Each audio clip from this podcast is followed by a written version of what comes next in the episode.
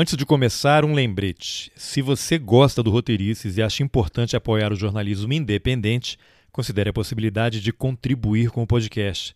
Você sabia que é possível colaborar com um real? Nas informações do episódio, você encontra mais informações. E agora, vamos para o episódio. Desde o início da invasão da Ucrânia pela Rússia, temos testemunhado o surgimento de especialistas em todos os temas relacionados ao conflito. Em Rússia e Ucrânia, claro, em nazismo, batalhão Azov, história da Rússia medieval, marxismo cultural, mercado global de fertilizantes, como Bolsonaro e o exército brasileiro podem interferir nos destinos dessa guerra, Alexander Dugin e até milicianos brasileiros se integrando a grupos de mercenários ucranianos. Mas tem outro nome que todo dia aparece na mídia. É a OTAN, sigla de Organização do Tratado do Atlântico Norte. Mas por que a OTAN está no meio dessa confusão? E é sobre a geopolítica da OTAN, suas origens e seus reflexos na crise com a Rússia que eu converso com o Muniz Ferreira, professor de História Contemporânea da Universidade Federal Rural do Rio de Janeiro. Eu sou Carlos Alberto Júnior e esse é o Roteirices. Vamos nessa. Muniz Ferreira, vou pedir para você fazer uma breve apresentação sua antes da gente entrar nesse tema atual e apaixonante e que de repente todo mundo é especialista, né? Que é a OTAN, Ucrânia, Rússia. Mas antes disso, faça aí uma breve apresentação sua.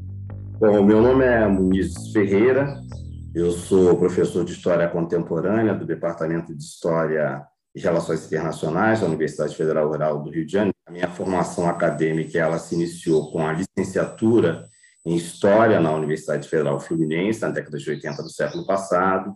Posteriormente, fiz um mestrado em Relações Internacionais no primeiro curso, né, voltado para essa disciplina, que foi o curso do Instituto de Relações Internacionais da PUC do Rio de Janeiro. Pesquisei na minha dissertação os investimentos diretos japoneses na economia brasileira, entre 1951 e 1985. Posteriormente, fiz meu mestrado em História Econômica na Universidade de São Paulo, pesquisando a, as contribuições intelectuais que Marx e Engels forneceram para uma reflexão sobre os temas da política mundial e das relações internacionais, portanto, no seu tempo, no século XIX, numa época em que a disciplina de relações internacionais ainda não havia sido criada academicamente. Desculpa, você falou contribuições culturais? Não, intelectuais. Ah, bom, eu já ia falar que era ah, o marxismo cultural, já estava ali, né? não, não, não, não. tá bom. Isso, você nunca vai ouvir essa expressão da minha boca, a não é, fazer a crítica dela. É né? uma lenda crítica, urbana, né? Ah, total, completa, né? Terraplanismo terreno da cultura. Depois a gente fala sobre isso também, porque é importante, mas siga aí que eu te cortei. É, no doutorado que eu pesquisei essa, a, os, os escritos que Marx e Engels elaboraram sobre as relações internacionais do seu tempo, sobre a economia internacional, sobre a política internacional e sobre a diplomacia internacional do século XIX, certo? Vários subprodutos dessa, dessa tese já foram publicados, agora, proximamente, vai sair um livro com dois desses escritos, e na época mais recente, né, eu como pesquisador, como orientador, como professor, quer dizer, sou sempre professor de história contemporânea e como pesquisador tenho dedicado aos temas da política contemporânea do Brasil e também ao debate de ideias, né? Mais recentemente, por exemplo, é, fui coautor de uma obra sobre a chamada onda conservadora, né, que se abate hoje sobre a sociedade brasileira em vários lugares do mundo, né, publicando um texto. Praticamente um tsunami, né? Eu diria que não é nem uma onda. um tsunami, exatamente, né? É exatamente lá do direita à esquerda na história. Uh, não lembro agora o título todo. Normalmente os títulos são tão grandes que eu consegui lembrar posteriormente, mas é justamente combatendo essa noção, é, é quase que um oxímoro do chamado nazismo de esquerda, do fascismo de esquerda. Então, enfim, minha produção intelectual tem sido voltada mais para o enfrentamento desses temas aí da política contemporânea, né, tanto a nacional quanto a nível internacional, e meus textos podem ser acessados do meu perfil no academia.edu, tem lá aproximadamente uns 50 textos aí publicados por mim, traduzidos, também trabalho como tradutor, né? Publiquei ano passado um livro que foi uma coletânea, um, um, um, livro no qual trazemos uma coletânea de escritos do Marx e do Engels sobre a guerra civil e a abolição da escravidão nos Estados Unidos no século XIX, né? Enfim, é só consultar meu Lattes e na academia.edu para conhecer um pouco daquilo que eu tenho tentado produzir. Então agora vamos nesse tema aí que, como eu tinha falado no comecinho aqui, é um tema que todo mundo agora é especialista em Rússia, Ucrânia, geopolítica, neofascismo, os grupos nazistas da Ucrânia, todo mundo sabe detalhes, eu fico impressionado assim, né? E a OTAN, né? Que acho que vale entender o que é essa organização do Tratado do Atlântico Norte, né? De onde vem a sigla OTAN e como ela foi se modificando ao longo dos anos para chegar no que é hoje. Mas antes disso, talvez valha você dar uma ideia que mundo era aquele quando a OTAN surgiu? Qual era o contexto em que surge essa organização? Quem fazia parte? Quais os objetivos? Quem é que contou uma história que era só para o pessoal se ajudar e aí achando que ninguém ia acreditar que ela ia virar o que ela é hoje, ia estar tá ali nas, nas bordas da mãe Rússia, né? Dá um panorama aí desse, dessa organização para a gente começar a conversa. É muito boa essa pergunta, né? Porque é fundamental compreender qual foi o contexto que gerou a OTAN e qual o papel que ela tem desempenhado desde então. Então, acho que é muito importante chamar atenção para o fato de que a OTAN ela é uma instituição, talvez a primeira instituição internacional que cristaliza, digamos assim, a atmosfera da Guerra Fria, certo? Vamos lembrar que o mundo sai da Segunda Guerra Mundial, de certa forma, impulsionado por, um, por uma ideia, por um desejo de cooperação internacional. Isso vai estar inscrito, por exemplo, na Carta do Atlântico, que vai ser a Carta das Nações Unidas posteriormente. E a Organização das Nações Unidas ela vai ser construída sobre a ideia da segurança coletiva, da cooperação internacional, da resolução pacífica dos conflitos, da não intromissão de um Estado nos assuntos internos de outros Estados. Né? Então, isso correspondia plenamente àquele clima de cooperação internacional que se disseminou no mundo após o fim da Segunda Guerra Mundial. Já a partir de 1946 e 47, a atmosfera internacional começa a mudar. Em 46, a gente tem o célebre discurso do ex-primeiro-ministro inglês Winston Churchill, em Filton, nos Estados Unidos, em que ele fala sobre a existência de uma cortina de ferro na Europa Oriental, certo? E, posteriormente, meses depois, a gente vai ter a publicação no New York Times de um artigo que foi escrito pelo então embaixador dos Estados Unidos em Moscou, chamado George Kennan, que ele assina com o pseudônimo de X, né, ou seja, X, onde ele chama a atenção dos Estados Unidos para as características, segundo ele, expansionistas, agressivas da União Soviética. Então, esses dois, esses dois pronunciamentos eles vão inspirar uma mudança na política dos Estados Unidos em relação à União Soviética então, até então havia sido uma política de cooperação e agora vai se tornar uma política, a princípio, de contenção. Né? Os Estados Unidos vão procurar, através da sua ação de seus aliados, conter a possível, a suposta é, ameaça soviética, ameaça de expansão da União Soviética e do, do regime que ela incorporava em direção ao Ocidente, particularmente em direção à Europa Ocidental. Uh, no entanto, a primeira iniciativa no sentido de criar uma organização voltada para esse objetivo não foi realizada pelos Estados Unidos, mas sim pela França e pela Inglaterra, que em 1947 vão assinar um tratado, que é o chamado Tratado de Dunkerque, em português, né? Dunkerque em inglês, Tratado de Dunkerque, uh, na qual essas duas potências se comprometem a estabelecer um acordo, um pacto voltado contra um eventual é, ataque da União Soviética. Pouco tempo depois, os Estados Unidos e mais um conjunto de sete outros estados né, vão estabelecer aquilo que vai ficar conhecido como, a, a, a princípio, né, o Tratado do Atlântico Norte, que vai se converter em abril de 1949, em 4 de abril de 1949, na organização do Tratado do Atlântico Norte, né, que nós chamamos de OTAN, né, internacionalmente conhecido como NATO, inclusive em Portugal também eles chamam de NATO. Antes de você detalhar essa formação da OTAN, e você falou, citou Dunkerque, né? É, é o, esse nome, esse local, porque aconteceu uma batalha ali importante, tem até um filme, né, que tem alguns anos que fala. Você pode contar essa por que escolher esse nome aí? A sua pergunta é um local bastante emblemático, né? Ali, é, em Dunkerque foi travada a última batalha dos exércitos franceses contra as forças alemães que invadiam a França, contornando a França pelo norte ali, pelos Países Baixos. Dunkerque fica na, na Bélgica, Então, foi um local onde o último reduto de resistência das forças conjuntas anglo-francesas foram encurraladas pelas forças alemãs e foram literalmente jogadas no Canal da Mancha. Né? Foi preciso que o governo britânico fizesse uma grande operação para resgatar o máximo possível de soldados, de combatentes, né?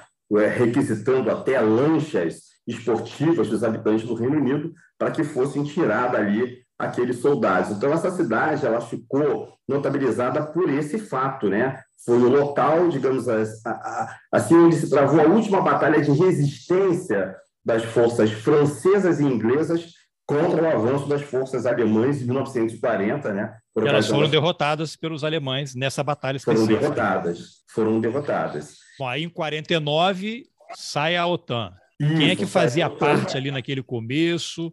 E a ideia, você já tinha dito ali, que era promover Isso. a paz, se atacar um, Isso. atacou todos, se um invadir, tem que Isso. invadir, todo mundo invade junto, tipo aquela coisa é. de vizinhança, né? É, a princípio, quer dizer, estatutariamente, a OTAN é uma organização defensiva. O seu artigo 5 estabelece exatamente esse princípio que você colocou aí, né?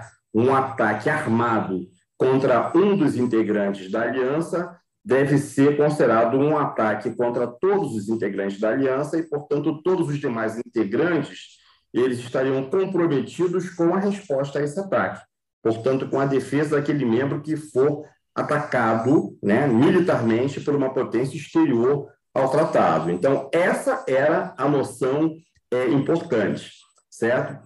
Aí eu pergunto para você, Carlos, é, de 1949 até os dias de hoje, você sabe quantas vezes esse artigo, que é o artigo 5 do Estatuto da OTAN, foi invocado para organizar uma resposta armada contra outro Estado? Foi em 2001, após o ataque às Torres Gêmeas. Foi a única vez na história da organização em que esse dispositivo ah, estatutário que... foi invocado né, no sentido de organizar uma resposta militar da OTAN contra um ataque sofrido. Daí a justificativa, Estados Unidos, um dos criadores da OTAN, foram atacados, todo mundo tem que entrar na briga e foram arrastados para o Afeganistão e depois para o Iraque. Exatamente, exatamente.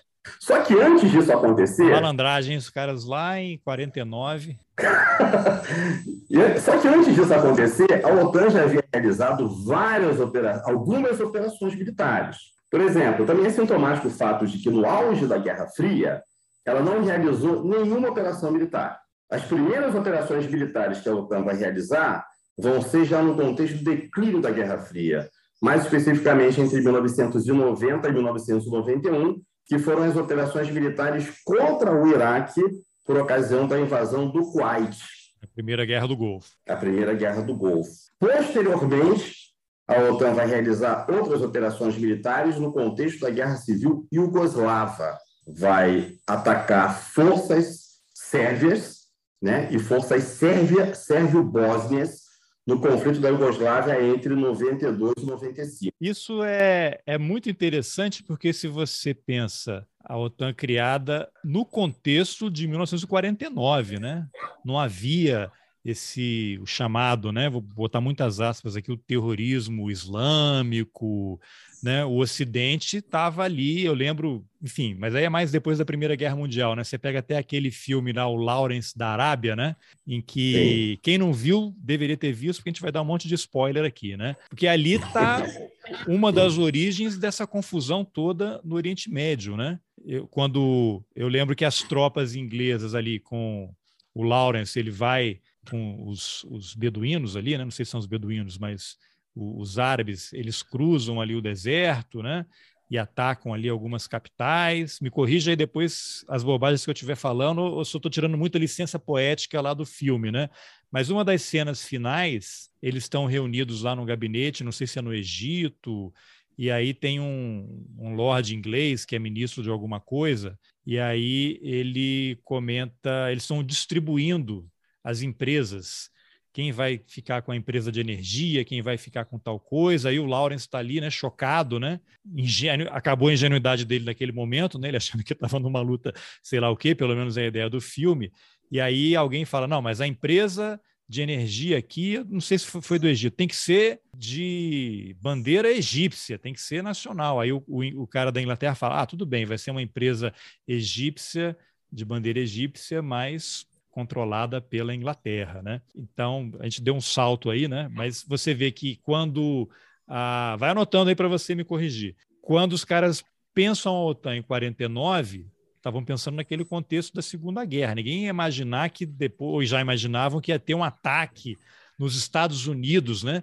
Feito por um pessoal que estava lá no Oriente Médio, na Ásia e tal. Não sei, quem pensa em geopolítica, não sei se eles pensavam isso naquela época, é uma coisa meio totalmente interessante demais, né? Você pensar que, sei lá, 50 anos depois, né? 1949 para 2001, os caras vão invocar esse artigo e levar as tropas, as forças militares da OTAN para defenderem os Estados Unidos, né? defender entre aspas assim também, lá no Afeganistão, né? Fora da Europa, fora dos Estados Unidos, faz faz uma correção enorme dessas coisas que eu que eu lancei aí. Então deixa eu começar só fazendo um breve comentário sobre o Lawrence da Arábia, né? Uhum contexto ali é um contexto bem diferente. O adversário, o adversário era também uma potência euroasiática daquela época, mas era o Império Turco-Otomano, né? inimigo da Inglaterra, da França, que na época se aliavam com a Rússia na Primeira Guerra Mundial. Então, a ação do Áurice da Arábia ali era no sentido de minar a dominação turco-otomana sobre a região ali do Oriente Médio, porque toda aquela região do, do, do Oriente Próximo, do, do, mundo árabe, islâmico, era protetorado turco-otomano, inclusive o Egito, inclusive a Arábia Saudita. O que, que aconteceu? Com a derrota da Turquia na Primeira Guerra Mundial, a Inglaterra e a França elas assumiram o controle daquela região em nome da Liga das Nações, que foi criada em 1919 como a primeira tentativa de uma organização internacional para gerir os conflitos. É, a minha, aquela, essa minha referência foi muito simplista, né? mas eu estava pensando o seguinte: que parte das confusões que a gente tem até hoje no Oriente Médio, ali também estaria uma das origens ou não? Coisas que foram se acumulando. Sim, sim. acho que a origem dessas confusões se encontra na expansão ocidental em direção ao Oriente. Isso aí me lembra, eu já mencionei as aulas de história que eu fazia no antigo, no ginásio, né, quando ainda era ginásio, e aí tem a ver com isso, você falou expansão, me remeteu a isso. Quando você ia estudar história antiga, medieval, Império Romano, era assim, expansões do Império Romano. E aí, quando os caras iam voltar, invasão dos bárbaros.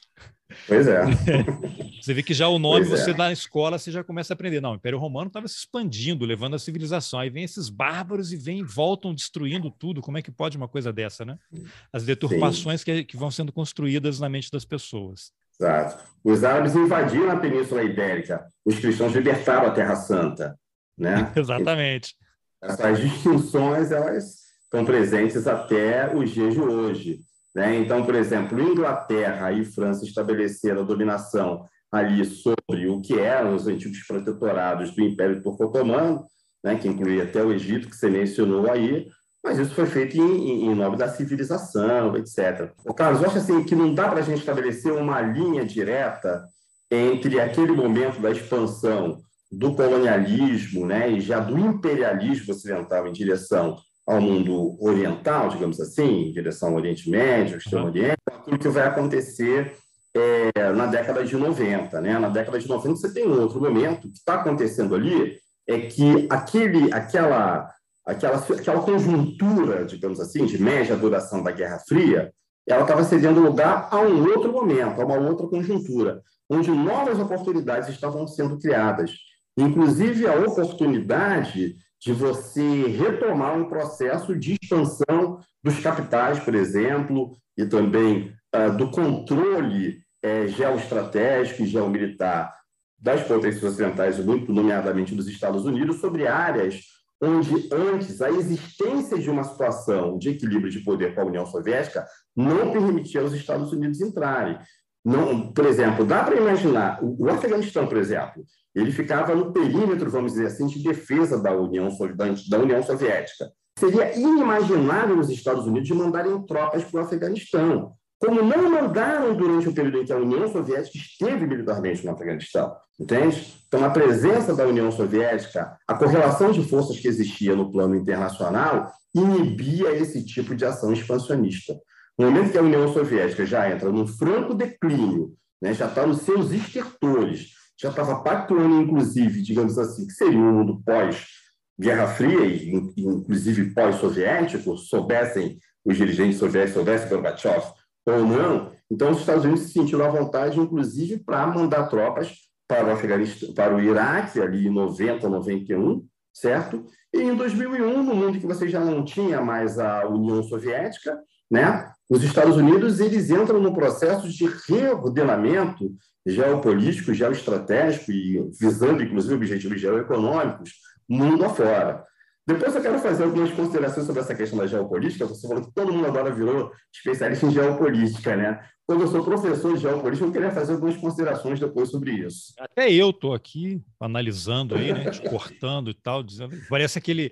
Me lembra aquela, aquele episódio da Globo News ali em que um professor de história do Brasil um professor brasileiro que mora em Moscou, especialista em russo, estuda há anos, falou na Globo News, e aí Sim. o Jorge Pontual, assim que o cara terminou, o Jorge Pontual destruiu o cara, foi super grosseiro, agressivo, ah, e é. o cara não pôde voltar, né? E aí e Pontual ainda falou, um professor de história que não conhece história, né?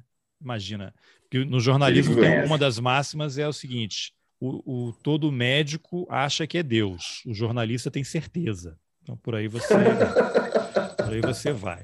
Mas vamos voltar lá, então. Você quer, você quer primeiro destruir o meu, a minha análise geopolítica de, do Lawrence da Arábia, antes de entrar na OTAN em 49, ou já vamos para a OTAN? Quem eram os países? Quais eram as fronteiras que eles atuavam? Vou deixar você aí. Vou fazer o contrário do Jorge Pontual. Vamos lá. Coitado, Carlos, eu não tenho a menor hipótese disso. Não tem como destruir a sua, sua análise. Sua análise está corretíssima a, interpretação que você faz do filme está corretíssima, né, no, no, meu entender. E, inclusive, essa percepção que você coloca do Laurence num certo momento, ao perceber que, de alguma maneira, ele foi um instrumento, ele foi um joguete. Ele estava na guerra híbrida, sem saber. Imperialismo, exatamente. O instrumento da guerra híbrida sem saber. Não, sua análise é impecável. Eu só acrescentei alguns elementos da contextualização claro. para mostrar as diferenças, para entender o seguinte, que a política internacional é dinâmica.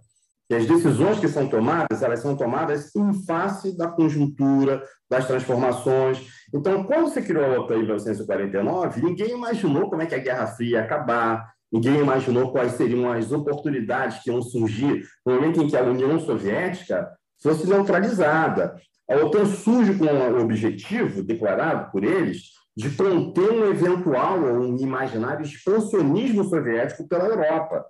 Né? Por isso, inclusive, ela, estatutariamente falando, tem um caráter defensivo, entendeu? Mas o que eu estou chamando a atenção é para o fato de que esse caráter defensivo, digamos assim, ele foi observado durante a Guerra Fria. Né? Com o declínio da Guerra Fria, você tem a OTAN praticando ações ofensivas que sequer estão previstas no seu estatuto, certo? a intervenção da OTAN, tanto no Iraque, né? o Iraque invadiu o Kuwait, não invadiu um Estado-membro da OTAN, certo? A guerra civil da Bósnia era uma guerra civil do, da, da Iugoslávia dentro de um, de, um, de, um, de um Estado federativo. Não havia justificativa nem no Estatuto da OTAN para que a OTAN interviesse ali. Só se uma e... das forças tivesse atacado um país vizinho, né? Exatamente, nenhum país da OTAN foi atacado. Isso. Certo? Nenhum país da OTAN foi atacado. Nessa época, a OTAN já tinha 12 países. A Turquia, lá do, do, do Laurence Arábia, aderiu à OTAN em 52, juntamente com a Grécia. Entendeu? E, por exemplo, a questão do Afeganistão, que evidência havia de que foi o Afeganistão que organizou o ataque às Torres Gêmeas?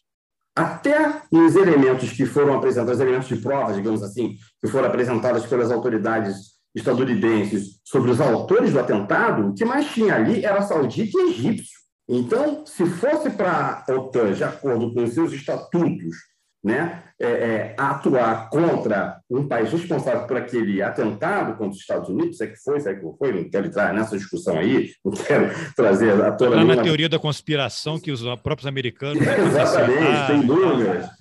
Exatamente. Cadê o avião do Pentágono que ninguém nunca viu e tal? Isso, tem várias, né? Várias. Dá para fazer um programa só sobre isso é, aí. Vamos deixar isso, vamos deixar essa parte para o Brasil Paralelo fazer um documentário. Perfeitamente. Então, assim, não, não havia nenhuma evidência, né? Que justificasse o ataque contra o Afeganistão. E outra coisa, existe uma organização que foi o contraponto da OTAN, né? uma organização que ficou conhecida aqui no Ocidente, pela imprensa ocidental, como Pacto de Varsóvia. É, não, mas peraí, você está dando, dando um pulo grande. Volta ali em 49. Quem eram ah, os países membros? Quantos eram? Onde é que estavam essas fronteiras? Porque o Pacto okay. de Varsóvia ele seria uma resposta, né? E Isso. veio depois, né? Como diria o Exatamente. mestre lá, as consequências vêm depois, né? Então... Tá. Quem são os fundadores? Quem Isso. são os fundadores da OTAN em 1949? Bélgica, Canadá, Dinamarca, Estados Unidos, França, Islândia, Itália, Luxemburgo, Noruega, Países Baixos, Holanda, né? Portugal, Reino Unido. Esses são os nove fundadores da OTAN. Em 1952, aderem Grécia e Turquia. E em 1955, aí é o que vai desencadear a criação do Tratado de Varsóvia. A Alemanha Ocidental é incorporada à OTAN. Né? A 55. 1955. Quer dizer, a Alemanha que estava dividida ali no meio, aí os Isso. russos, opa, aí não. Aí botaram o pé Exatamente. aqui no quintal, não pode. Exatamente. Tem um coelho pulou a cerca e está comendo a cenoura aqui no meu quintal. E não é só isso, toda a ordem internacional que se construiu do pós-guerra foi contra a Alemanha. Né? Foi contra o militarismo alemão. Né? Foi para impedir a Alemanha de voltar a ser uma potência militar. E o que, que acontecia quando a Alemanha entrava na OTAN? A OTAN promove a Alemanha a uma potência militar. Exatamente. Exatamente. Então é esse que vai ser o fator essencial que vai desencadear o processo de criação de uma organização militar né, é, alternativa, digamos assim. Então, ser... então, a OTAN já começa a cutucar a mãe Rússia lá em 55, ó. Em 49, né? Ele é criada contra União, né? Sem dúvida alguma. Ah, mas em 49 ainda estava sob o manto da guerra híbrida. Não, isso aqui é uma coisa nossa aqui. Se alguém nos sim, atacar, sim, se essa Alemanha sim, surge um outro Hitler e tal, não tem nada a ver com vocês, hein, União Soviética. Fiquem tranquilos aí. Inclusive é importante falar o seguinte: a OTAN ela era um acordo, mas era meio frouxa até a Guerra da Coreia. Que foi em? A Guerra da Coreia. Que ano? 1950, 51. Oh, né? Antes da Alemanha Ocidental entrar. Isso. Aí, a partir de 51, é que a OTAN vai efetivamente constituir um dispositivo militar efetivamente organizado, né, com as bases militares, com a organização né, do, do, do, dos exércitos, das forças militares, etc. Certo?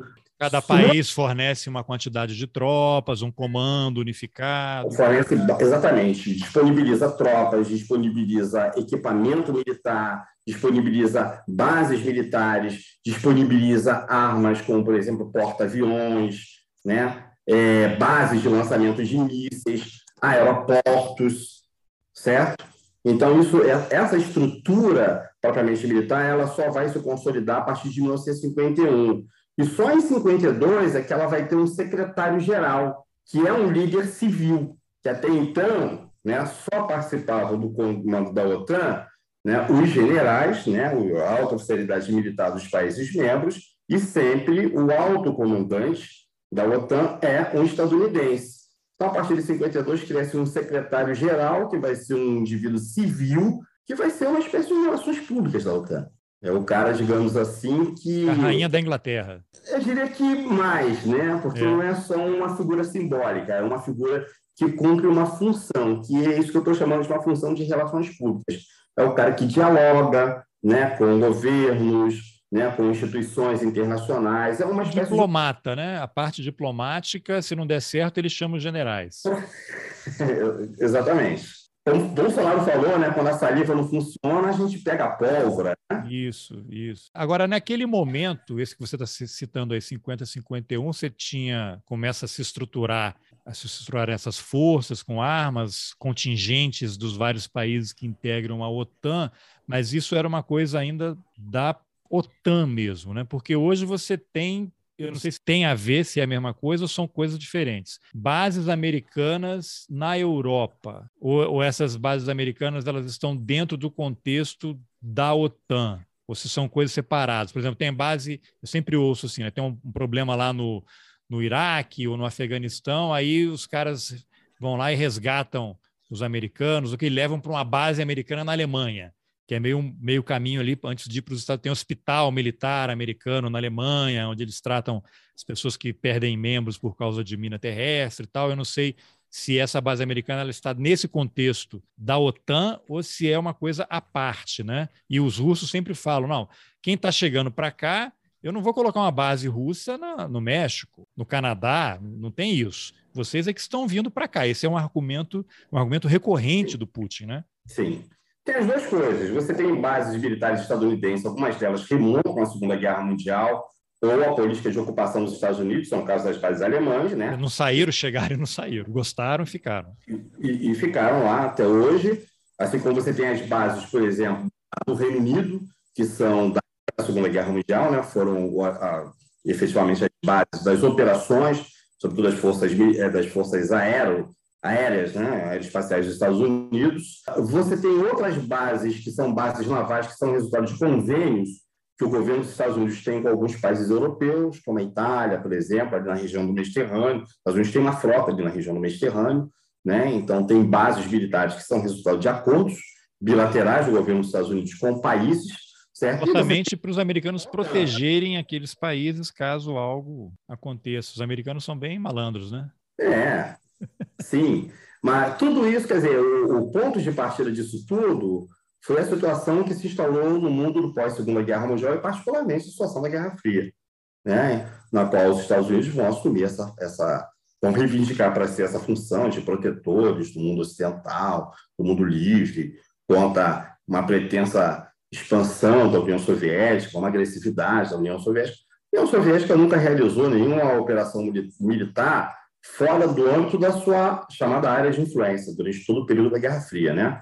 Ela interveio em Berlim Oriental em 1953, né? numa situação de, de criada pela, enfim, serviço de, de, de, espionagem, inteligência, aquelas confusões, certo? Ela uh, mandou tropas para a Hungria em 1956 e uh, tropas, e aí já foram do, do Tratado de Varsóvia, para a Tchecoslováquia em 1968. Fora desse âmbito, aí, a União Soviética mandou tropas para o Afeganistão, uma situação também que o governo soviético alegava que o governo afegão havia solicitado a entrada dessas tropas para resolver um problema de guerra civil ali, certo? De modo que esse risco de uma expansão soviética né, para além da sua área de influência, que era vista pela União Soviética do ponto de vista geopolítico, vamos dizer assim, como seu perímetro de defesa nacional, como um cordão de segurança do seu território, certo? É, nunca se confirmou,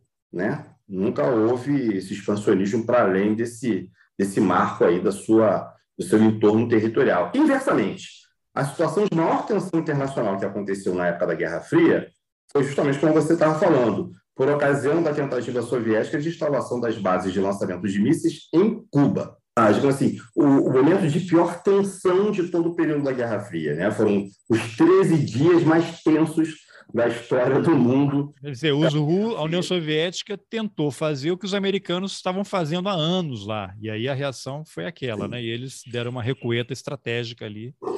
Sim. O argumento do governo soviético, inclusive, que aquilo ali era uma resposta à instalação também das bases de lançamento de mísseis na Turquia, voltadas para o território soviético. É, aí, bom, aí em 55, que é entra a Alemanha Ocidental e aí os russos. Isso. Bom, aqui a gente vai ter que fazer. Vamos, a resposta é a criação do Pacto de Varsóvia. Quem são os países e qual é, digamos assim, o estatuto, digamos assim, do Pacto de Varsóvia semelhante ao da OTAN? Também, né? Um pacto supostamente defensivo, né? Uh, quais eram os países membros? Todos os países da Europa Oriental, exceto a Iugoslávia, no primeiro momento. Né? Então, Alemanha Oriental, Tchecoslováquia, Hungria, Romênia, Bulgária, Yugo... não, menos Iugoslávia, Albânia fez parte. Em 68, quando tem a, a, a invasão da Tchecoslováquia, a Romênia e a Albânia se, se desvincularam também. Então só ficaram esses outros, esses outros países aí, certo? E aí também com tropas, semelhante ali o que a OTAN fazia. Exatamente, exatamente. Era também aliança militar, né, declaradamente de caráter defensivo, voltado contra uma possível agressão por parte dos estados é, da OTAN, enfim, contra qualquer. Mas você tinha, principalmente ali em Berlim Oriental, né, você tinha as zonas de ocupação distintas com os checkpoints. Depois vai ser... um muro, né? Exatamente, que foi construído em 61. Então, em 61 aí você tem a divisão completa da, da, da, cidade, então você não vai ter mais esse, esse atrito assim a olho nu, esse contato visual, aí muda um pouquinho. Mas tem uma coisa interessante, ô Carlos, eu não sei se... Bom, Vou deixar você então. Não, não, fala, fala, pode falar. Como é que a OTAN continua se, se, se expandindo? Isso, não, exatamente. Como é que as duas, na verdade, vão se, vão se administrando? É, vão se administrando, né? É, é, é, são, digamos assim, o, os instrumentos militares de uma política de equilíbrio de poderes, né? Que vai caracterizar todo o período da Guerra Fria, ok? Bom, o que, que acontece? Em 1989 ou 90, a gente vai ter uma série de transformações lá na Europa do Leste, a interrupção de todas aquelas experiências lá de transição socialista, né? a reincorporação de todos aqueles países à, à, à ordem capitalista, as economias de mercado, os regimes liberais, representativos, etc. E, tal. e a Organização do Tratado de Varsóvia deixa de existir. Tá? Quando isso aconteceu, quando a Organização do Tratado de Varsóvia deixou de existir, a OTAN ela possuía 12 integrantes, e foram esses que eu mencionei aqui anteriormente. Né? Os fundadores, os nove fundadores, mais é, Grécia e Turquia em 52 e a Alemanha Ocidental em 1955, certo? Então, ela tinha 12 integrantes. Sabe quantos integrantes a OTAN tem hoje? Ela tem 30 integrantes, acordos de cooperação militar com outros 36 estados. Além seja, desses 30 integrantes. Além dos 30 que são os integrantes, os 66, membros, então. É, né, ela envolve, então, hoje, digamos assim, o seu dispositivo militar, 66 estados. A OTAN, os países membros da OTAN são responsáveis por 70% do gasto militar do mundo atual. Bom, e recentemente não tinha uma história aí que o Brasil poderia, iam convidar o Bolsonaro para levar o Brasil à OTAN, Dentro bem a nossa praia acordos, ali, né? É bem a nossa dentro praia. desses acordos de cooperação, por exemplo, a Colômbia entrou num acordo desses de cooperação, entendeu? São, são dois, dois acordos de cooperação, um que envolve 20 países e outro que envolve 21 países, outro que envolve 15 países, certo? Basicamente é um acordo em que os Estados Unidos puxam a briga e os países entram com os exércitos, é isso? São diferentes formas de cooperação. Pode ser cessão de bases militares no seu território, pode ser cooperação na área da inteligência militar, pode ser cooperação, porque a OTAN ela também diversificou as suas funções. Né? Ela hoje se, se atribui o direito de combater, por exemplo, pirataria naval no Golfo de Aden, ali no chifre da África. Entendeu? Os piratas ali do Iêmen e tal. Exatamente. Então, por exemplo, o acordo com a Colômbia inclui, por exemplo, combater, segundo eles, narcotráfico e o que eles chamam de narcoguerrilha, ok? Então, eles se diversificaram, a diversificar a, a, a atuação de modo a se comportar efetivamente como a polícia do mundo. Isso não é só uma figura de retórica, entendeu? Quando você tem uma organização militar que foi criada para uma finalidade, essa finalidade deixa de existir, né? no momento em que Desaparecem os estados rivais lá do leste europeu, né? as experiências, os regimes. Desaparece a União Soviética. Era se imaginar o quê? Que essa organização que foi criada para conter o suposto expansionismo soviético desaparecesse com o fim da União Soviética. Não, ela não só não desapareceu, como ela se amplia sistematicamente. Para você ter uma ideia, entre 1994 e 2020, a OTAN incorporou ao seu, ao seu organismo, à sua organização, todos os países da antiga Europa Oriental, todas as repúblicas iugoslavas, com exceção da Sérvia, e três repúblicas soviéticas do Báltico, três antigas repúblicas soviéticas do Báltico, a Estônia, a Letônia e a Lituânia. E mantém negociações hoje para a incorporação da Ucrânia, da Geórgia e da Moldávia. Projeção de poder é coisa do passado, né? Eles realmente estão lá, é né? Né? O objetivo é, é aquilo que domínio total. Nós chamamos do espectro da total dominação. É disso que se trata, né? A, a OTAN hoje é uma organização comprometida com isso, né? A configuração disso, né? Esse, Agora, esse total. Essa construção, né? Porque isso é uma construção que veio vindo, né? 49 ela foi oficializada, né? Mas quando você oficializa, por trás disso tem anos de negociação, de planejamento, você tem os políticos, você tem o setor empresarial, você tem os bancos, né? Aí fala em banco já é, começam a falar em teoria da conspiração, né? Que eu sou maluco e tal, né? Mas você tem isso, você tem a indústria bélica, porque lógico precisa de um conflito de tempos em tempos, por quê? Porque as munições elas perdem, né? Ela tem data de validade, né? Ou você atira em alguém ou você joga fora. Né? Então é melhor atirar, porque aí você move a economia, aquelas coisas todas ali. Então, essa construção que vai acontecendo, dá para dizer que é teoria apenas teoria da conspiração, sempre tem um pouquinho ali, né? De domínio, porque hoje você tem uma outra, vamos supor que são camadas, né? Você tem a indústria bélica, você tem os políticos, né? E todo mundo diz, quem estuda aí, você vai me corrigindo, canta bobagem que eu vou falar, você vai anotando e depois você corrige. Tem aquela história que nada melhor para eleger um cara assim do que uma guerra, né? Você vai, você teve lá o, a guerra do Golfo, lá, né? Quando. Não, guerra do, guerra do Golfo, não. Primeira guerra do Golfo, o Bush pai perdeu, né? A reeleição para o Bill Clinton. Mas, enfim, você tem essa história de que a guerra é importante em determinadas situações. Você pode eleger pessoas, você pode reforçar uma plataforma e tal. Você tem esse capital financeiro, hoje você tem, vou acrescentando camadas aqui para você analisar, fundos de investimento, e agora a gente vê que você tem essas plataformas digitais. Não sei até que ponto você acompanha muito o tema para poder analisar, mas você tem Facebook, você tem Twitter, você tem essas plataformas de meios de pagamento, Visa e Mastercard acabaram de sair lá da Rússia, aparentemente. Então você tem essa coisa de guerra de informação e você tem o, o presidente da Ucrânia pedindo para o Elon Musk ajuda, o Elon Musk lá, né, que tem o SpaceX e abriu o sinal de satélite lá Starlink para a Ucrânia ter acesso à internet, bloqueou satélite russo, sei lá, não, não sei tantos detalhes assim.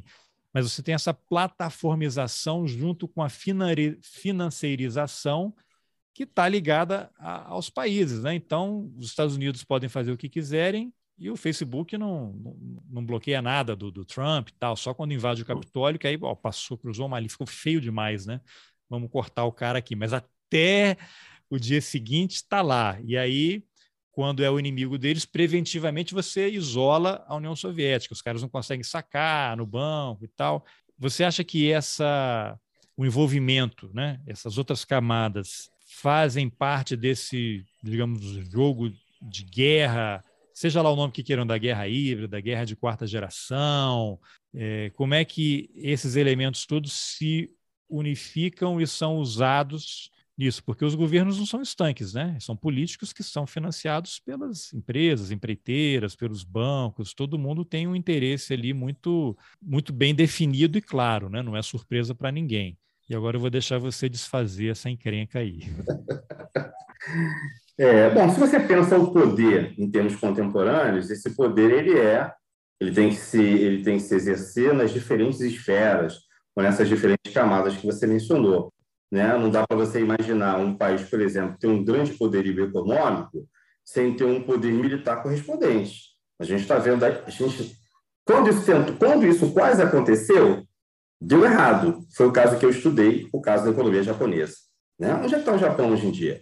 O que, que era o Japão na década de 80, Carlos? O que, que era o Japão no começo dos anos 90? Era o candidato ao posto de principal economia do mundo. Ele estava comprando tudo nos Estados Unidos, tinha aquelas matérias, né? Japão compra o prédio da Chrysler, compra Exatamente. a GM, não Exatamente. sei o quê, e os americanos Exatamente. horrorizados, né? Exatamente, exatamente. Da, da guerra comercial, né? Quer dizer, o Japão era a grande vedete da economia mundial. O que, que aconteceu em um determinado momento? Certo? O Estado estadunidense quebrou o Japão. Quebrou o Japão de que maneira? Obrigando o Japão a valorizar o iene, obrigando o Japão a retirar toda a proteção que existia à sua indústria, à sua indústria nacional, inclusive o Japão fazia plano trienal, Inclusive, o Japão ele tinha política industrial combinada com política de exportação, tinha um Ministério de Desenvolvimento Industrial e Comércio Exterior, ok? Os Estados Unidos obrigam o Japão a desmontar toda essa política de desenvolvimento econômico, acabar com toda a proteção à sua indústria, obriga a, valorizar, a desvalorizar o ien e obriga o Japão a transferir para o território dos Estados Unidos todas as indústrias que, que, que exportavam muito para o Japão. As indústrias de alta tecnologia, as, por exemplo, indústrias chips, os chips, né, os chips que, por exemplo, que, que eram utilizados no próprio complexo militar industrial estadunidense vinham do Japão. Então, o, o Estado norte-americano impõe isso ao Estado japonês, o Estado japonês é obrigado a se curvar. O Japão não tinha, o Japão não tem força militar. O Japão, pela sua Constituição de 1951, assinada sob ocupação dos Estados Unidos, é o único Estado do mundo contemporâneo que renuncia ao direito de guerra. Você sabia disso? Não, não sabia. É o mundo que renuncia ao direito de guerra. O Japão, assim como a Alemanha, só pode ter força militar, só podia, né? Isso já mudou, né? Força militar atuando dentro do seu arquipélago. Não podia colocar tropas em nenhum outro lugar. Isso muda por pressão dos próprios Estados Unidos, que obriga o Japão a mandar tropas para o Afeganistão, ok? Depois da ocupação estadunidense. Então, o Japão não pôde resistir. Hoje, o país que ocupa essa função que o Japão ocupou lá na década de 80 e 90 é a China. Você pode imaginar os Estados Unidos obrigando a China a fazer isso? Tem arma nuclear, tem um bilhão de. E hoje amplia sua capacidade militar e estabelece os acordos com a Rússia, justamente visando otimizar a sua capacidade de defesa. Não, e sem falar que eles são detentores de boa parte dos títulos da dívida americana, né? Se eles resolvem executar é. isso, quebrou. O Japão também era. O Japão também era. Não basta você ser potência econômica sem ter. Isso é importante. Isso é importante. Entende? A projeção, então, é... projeção de poder, né? Exatamente. Então, essas instâncias elas estão interligadas. Né? Não é como os malucos conspiracionistas falam, de não sei o que, globalismo de governo mundial. Né? Desse, desse, como você disse, desse esses serviços para aquela empresa né, produtora de vídeos aí. Deixa para eles e para os outros doidos, os que seguem o astrólogo que morreu lá na Virgínia, certo? Agora, o fato concreto, que está comprovado, é esse, e tem sido sempre assim, certo? Potências dominantes né, têm a tendência a querer preservar e ampliar a sua dominação, né, desde o Império Romano, né, desde o Império Britânico, e hoje a gente vê isso com os Estados Unidos. Isso é uma coisa mais ou menos lógica. Tá? É interessante que você mencionou, quando menciona a China, acho que foi semana passada, eu vi a cobertura do Jornal Nacional. Depois eu vou perguntar sobre essa cobertura da mídia aí. Não sei se você está acompanhando aqui no Brasil e fora, porque eu estou assim horrorizado com a quantidade de. Com, o pessoal, os conspiracionistas gostam de dizer bombas semióticas, bombas cognitivas, você não sabe para onde vai e o que, que é, quem está. Mas assim, no Jornal Nacional, um repórter fala que uma imagem ali das Olimpíadas de Inverno de Pequim, e aí o repórter fala, bota a imagem do Putin lá e do presidente chinês. Não, porque as alianças de inverno selaram a aliança política entre a Rússia e a China. Aí corta, pum, vai para a repórter em frente ao prédio da ONU em Nova York, dizendo: a Rússia exerceu o poder de veto aqui no Conselho de Segurança, não votou contra lá a condenação da invasão à Ucrânia e os chineses só votaram, só se abstiveram porque foram convencidos pelos diplomatas americanos.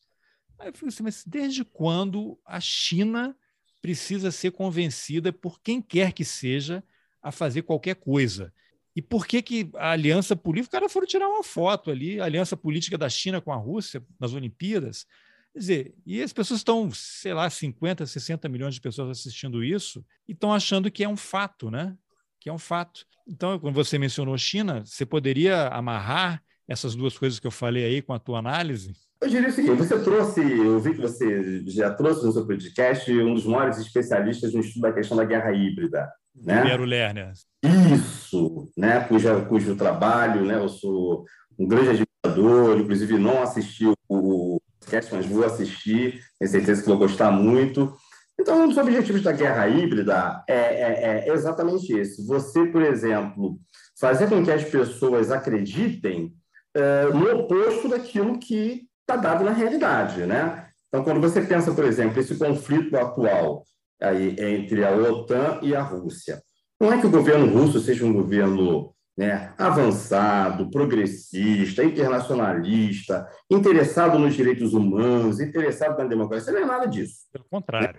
É nacionalista, autoritário, conservador, apoiado, por exemplo, na instituição mais, mais retrógrada que existe na Rússia, que é a Igreja Ortodoxa, entendeu? Enfim, no entanto, o que está acontecendo objetivamente hoje é o fato de que é a Rússia que está sendo cercada, é a Rússia que está sendo encurralada, e não só do ponto de vista é, militar, estratégico militar, com a questão do cerco das bases militares, mas também do ponto de vista econômico. O que acontece com a Rússia hoje?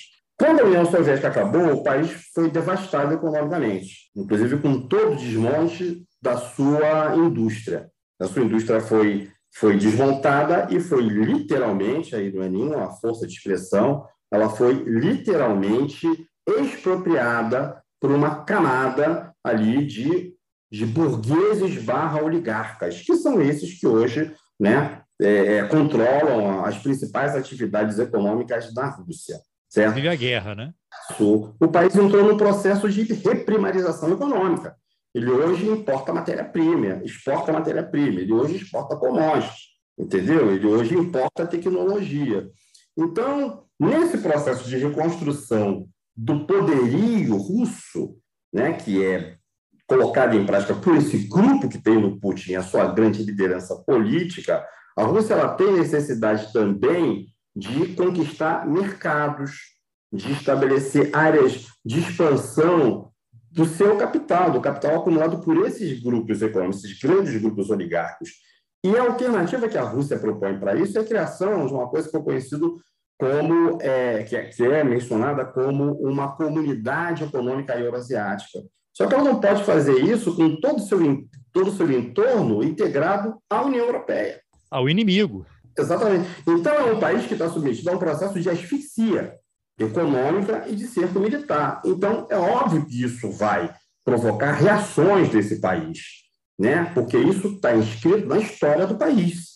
Né? A Rússia é uma potência expansionista desde o século XVII, desde quando o país se unifica no século XVI, lá sob o comando do primeiro czar de todas as Russas, o Ivan Grozny, né? o Ivan Terrível, foi terrível contra os boiardos, contra a nobreza territorial, mas o país está no processo de expansão né, se, se converter numa grande potência eurasiática, desbancando aquela que era a Turquia lá do Lawrence da Arábia, que era a grande força eurasiática. Ele expropriou. A... Tem um momento muito interessante, Carlos, que você vê como é que o passado às vezes conversa com o presente, embora não se reproduza, mas um momento extremamente crítico da relação de uma Rússia expansionista com as potências ocidentais foi a chamada Guerra da Crimeia, entre 1853 e 1856. Foi a primeira vez que a Rússia enfrentou as potências ocidentais no campo de batalha. Né? A Crimeia era território turco, a Rússia tenta anexar a Crimeia e a Inglaterra e a França, incomodadas com a expansão do poderio russo, se aliam à Turquia contra a Rússia. Detalhe: a Rússia fazia parte da chamada Santa Aliança. A Rússia fazia parte do sistema do condomínio de poder internacional que geria as relações internacionais na Europa. E quando a Rússia tenta colocar o pé no quintal da Europa, eles não deixam. Aí, quando a Rússia reage exatamente, a uma tentativa da OTAN, exatamente. fica essa confusão toda. Exatamente. Então, essa tensão, essa tendência da Rússia de, de se expandir, isso está inscrito na sua história. Assim como a tendência das potências ocidentais a se expandir é, é, não, não, quer dizer, a Rússia tende a se expandir, tendia a se expandir territorialmente, e hoje, para o país não sofrer uma asfixia, considerando as condições atuais, ele precisa também se expandir é, economicamente e romper o cerco militar que ele está sofrendo. Entendeu? Isso do ponto de vista da sua, da sua, da sua, digamos assim, da sua autoconsciência como potência. Você falou uma coisa interessante que eu acho importante frisar, que não é uma guerra, não é uma invasão da Rússia à Ucrânia, é uma guerra da Rússia contra a OTAN. Faz sentido isso? Duas coisas, né? As duas coisas. A, a Ucrânia ainda não faz parte da OTAN. A, a Ucrânia é um Estado candidato a ingressar na OTAN. Então, a, a, a ação russa, a ação militar russa na, Ucrânia, na Rússia, russa na Ucrânia, ela visa tentar impedir de todas as formas. A Rússia está estabelecendo uma linha vermelha. Olha, daqui não, não pode passar. A Ucrânia não pode ser incorporada. Por quê? A Ucrânia era a segunda mais importante república soviética, certo? Celeiro, né, da União Soviética, historicamente, né? Um grande celeiro. Da Ucrânia vieram vários dos principais Bom, líderes. A Rússia não nasceu ali, não tem isso? Os russos. A Rússia, a Rússia o, é, na verdade, não nasceu só ali, ela nasceu em vários lugares. Ela nasceu com a União das Repúblicas Bálticas, mas houve um momento muito interessante entre o século IX e o século XI, em que existiu uma federação que incluía a Rússia, a Ucrânia e a Bielorrússia como seu centro político em Kiev. Isso foi entre o século IX e o século XI. A partir do século XI, o Grão-Ducado de Moscou vai se fortalecer e vai se transformar no principal centro político dessa Rússia, desse império. Eu ouvi outro dia num excelente podcast também, que eu sou fã, que é o História FM, foi até, esqueci o nome, é um professor, esse brasileiro que mora na Rússia, e ele foi falar sobre a grande fome, contar uma contextualização histórica lá, e ele falou dessa questão da Ucrânia, me corrija se eu falar bobagem também. Na verdade, a Ucrânia ela estava de alguma forma vinculada ao reino da Polônia, e aí, ali no século XVII, aí teve alguma confusão ali, os caras quiseram se separar da Polônia, e aí tinha um líder revolucionário ali, como a Ucrânia também é cristã ortodoxa, assim como a Rússia, eles acharam que seria mais interessante se juntar, e aí se tornaram um protetorado da, da Rússia, ali no século XVII. Não sei se eu entendi bem, é bem isso ou não. O grande inimigo dos estados que vão formar o Império Russo era a Polônia, era o reino da Polônia. O reino da Polônia era a principal potência da Europa Centro-Oriental. Não faz ter... sentido ali, né? Os caras queriam se sair e tal. O que, o que viria a ser a Alemanha né? Era um Estado tributário, a primeira versão da Prússia era um Estado tributário do Reino da Polônia. Então, a Polônia era o, era o, grande, era o grande adversário. Existem regiões da Ucrânia hoje que já pertenceram à Polônia e vice-versa. Né? Por exemplo, a Ucrânia atual, o desenho territorial da Ucrânia atual, ele, for, ele se constitui é, como resultado de duas guerras. Né? A guerra do Vístula de 1920, que é a primeira guerra mesmo interestatal da União Soviética, que é contra a Polônia, a Polônia recentemente restaurada como Estado Nacional, e depois a Segunda Guerra Mundial, quando a. Porque na Guerra do Vístula, a União Soviética é obrigada a ceder para a Polônia parte do território da Ucrânia e parte do território da Bielorrússia. Né? A Ucrânia é transcarpática e a Bielorrússia ocidental. Então, após a Segunda Guerra Mundial, a União Soviética reincorpora ao território da Ucrânia e da Bielorrússia esses territórios que pertenceram ao reino da Polônia. Então, existe ali uma certa volatilidade. Existem, com isso, convergências culturais muito grandes, mas a maior parte, até onde vai meu conhecimento, eu realmente não sou especialista, mas até onde vai meu conhecimento, a maior parte da população da Ucrânia hoje é católica romana e não católico ortodoxo. Existe é, não, comunidade... Eu estou falando isso lá no século XVII. Então. Ah, sim, no século XVII. É, pois é, mas o, o, que era, o que era católico era da Polônia. Tá? O que era católico romano era da Polônia. Sim. E depois essa incorporação aí você tem uma quantidade muito grande de católicos romanos que entram dentro desse Estado é, é, ortodoxo, né, de maioria ah. ortodoxa. Você mencionou agora há pouco aí como o Pacto de Varsóvia virou éter praticamente por conta da dissolução da União Soviética. A OTAN, que sempre se posicionou oficialmente como a retranca, né? A gente está na retranca aqui, a gente não vai para o ataque, a gente vai só impedir que cheguem aqui. Algo que na prática não era o que ela fazia, né? E com a dissolução da União Soviética e o Pacto de Varsóvia indo para o espaço, em tese, beleza, não temos mais ameaças, está tudo bem. Pelo contrário, eles pegam esse momento, aproveitam esse momento e continuam avançando dentro daquela lógica de dominação total e aquelas várias camadas que a gente mencionou de mercado financeiro, né, sem esbarrar em teoria da conspiração e tal. Hoje, você acha que o que deflagrou porque o Putin ele vem alertando há vários anos né, dessa, desse avanço da OTAN. Falta de alerta não faltou. Né? Você acha que agora que o, o, presidente da Ucrânia, que aí começa um processo que vai resultar numa formalização de entrada na OTAN, assim como acho que é Finlândia e Suécia, né? Que há duas semanas a porta-voz lá da chancelaria russa deu um recado ou Dinamarca, agora não me lembro, A Dinamarca já faz parte. É, então deve ser Suécia. Suécia e Finlândia, que não fazem parte da OTAN. Não entrem. Eles estão em negociação lá também, né? O, a Rússia, ó, não, vocês vão ter consequências, consequências vêm depois, né?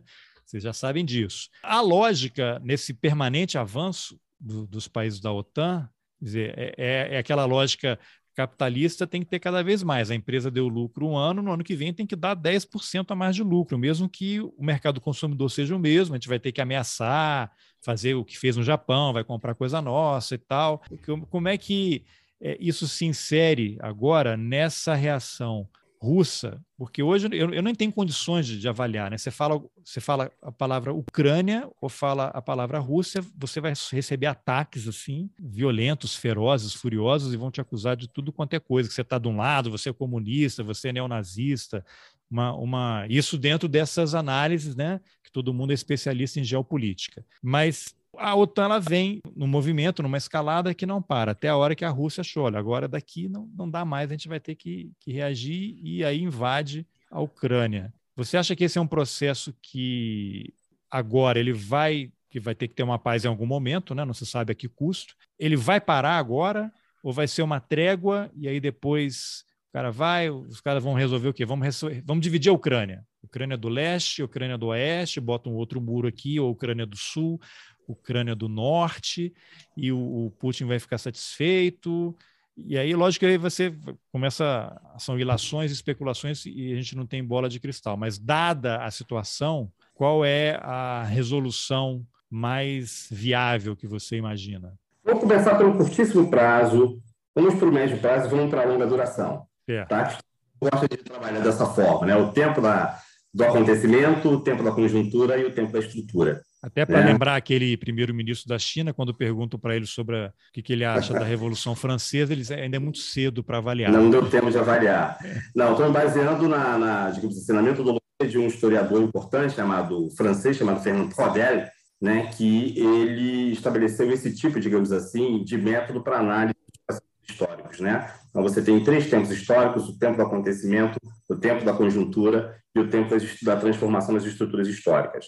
Olha, na curtíssima duração, o que a gente tem é o seguinte: aquilo que eu falei, a Rússia está dizendo existe uma linha vermelha que não pode ser cruzada. Essa linha vermelha é a incorporação, por exemplo, da Ucrânia, da Bielorrússia, da Moldávia, né? já que, como eu falei para você, todos os países da Europa Oriental, da, da, né? do, do, do, que faziam parte do antigo é, Tratado de Varsóvia, incluindo a Iugoslávia, que nunca tinha sido feito, nunca tinha feito parte do Tratado de Varsóvia, todas as repúblicas jugoslavas excluindo a Sérvia, entraram no tratado, certo? Repúblicas soviéticas, como as, as repúblicas bálticas, né, as antigas repúblicas bálticas, Estônia, Letônia Lituânia, ingressaram né, na, na, na OTAN. Suécia e Finlândia são os únicos países escandinavos que não fazem parte da OTAN.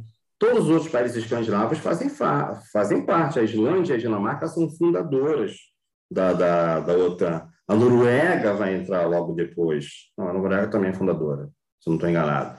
Só mesmo a, a Finlândia e a Suécia não fazem parte da, da OTAN. Certo? Então, o governo russo está dizendo que tem uma linha vermelha que não pode ser cruzada. No, no imediato, para agora, para cessar fogo, o que, que a Rússia está exigindo? Ela está exigindo a não incorporação da Ucrânia à OTAN e que a Ucrânia assuma um estatuto de neutralidade internacional, de um país que não vai fazer parte de nenhuma aliança militar. Eles né? querem então, aqueles territórios independentistas lá também que sejam anexados à Rússia? Esse, esse é outro elemento, que significa o seguinte, retornar aos acordos de Minsk, né, que, eram, que eram os acordos sobre a concessão de autonomia àquelas regiões lá de Lugansk e de Donetsk. Né? Então, é outra exigência do governo russo, ok? Então, assim, para resolver o conflito, aí também exige a questão da, que eles falam da desnazificação, porque aí tem uma questão que é histórica, é simbólica, é importante, né? que a Ucrânia foi o território soviético onde houve o maior colaboracionismo com a Alemanha hitleriana na época da Segunda Guerra Mundial. Para você ter uma ideia, isso são eu também estudo o nacionalsocialismo, né? também estudo o nazismo. As duas regiões fora da Alemanha onde houve maior adesão, por exemplo, às formações das Waffen-SS, que eram, digamos assim, é, formações militares de, de, de, de, voluntários foram na parte flamenga da Bélgica e na Ucrânia, mais até do que na Hungria. Na Hungria também teve muita adesão, mas na Ucrânia. Ali você teve exércitos de nacionalistas ucranianos que lutaram contra o exército soviético. Começou né? que havia campos de concentração que eram administrados, os guardas eram ucranianos e executavam pessoas também, tudo aquilo que acontecia nos outros países. É, isso aí teve em todo lugar, entendeu? Mas assim, o nível de adesão né, à ocupação alemã, e inclusive de incorporação de locais às forças militares ou auxiliares das alemãs na Ucrânia, foi superior a qualquer outro lugar entendeu? Da Europa Oriental e de territórios soviéticos. Então, é, isso tem um aspecto simbólico, né? Há quem coloque assim, ah, isso também é um elemento de cinismo do Putin, porque ele lá na Rússia também ele é influenciado por aquele Alexander Dugin, que é um cara né, que tem umas concepções fascistizantes, etc. E tal. É, mas é diferente, porque aquilo ali é um nacionalismo russo extremado, né? Aí vai para o tradicionalismo, esoterismo, Exatamente. Né? René Guénon, Exatamente. todas. Isso, mas é uma coisa russa, é uma coisa que tem, que digamos assim, que retorna às tradições da Rússia imperial. É, agora, tem aquele livro do Benjamin Teitelbaum, que é um, um acadêmico americano, que ele fez a Guerra pela Eternidade, né? Que ele estuda o Dugin, o Bannon e o Olavo de Carvalho, né? E ele cita uma passagem ali em que o Dugin está na Ucrânia, num daqueles conflitos ali, meio quase numa frente de batalhas. Ele tem realmente a Ucrânia é a área de influência, né? É deles, né? Eles têm essa mentalidade. Não sei, aí dizem até que os livros do Dugin são estudados na Academia Militar Russa, não sei se é fato isso. Será que os livros do Olavo de Carvalho eram lidos na Escola Superior de Guerra do Brasil? Ainda são, né? O Orville, né? Estudado na, aqui na, na academia. Pois é, então não, não acho difícil que isso aconteça, não.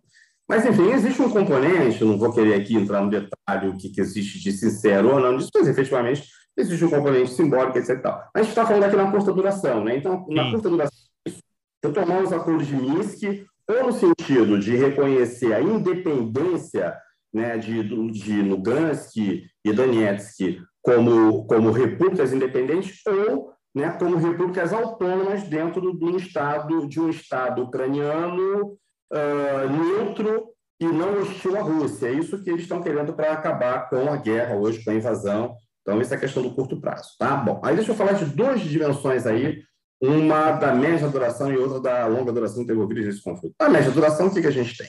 Né?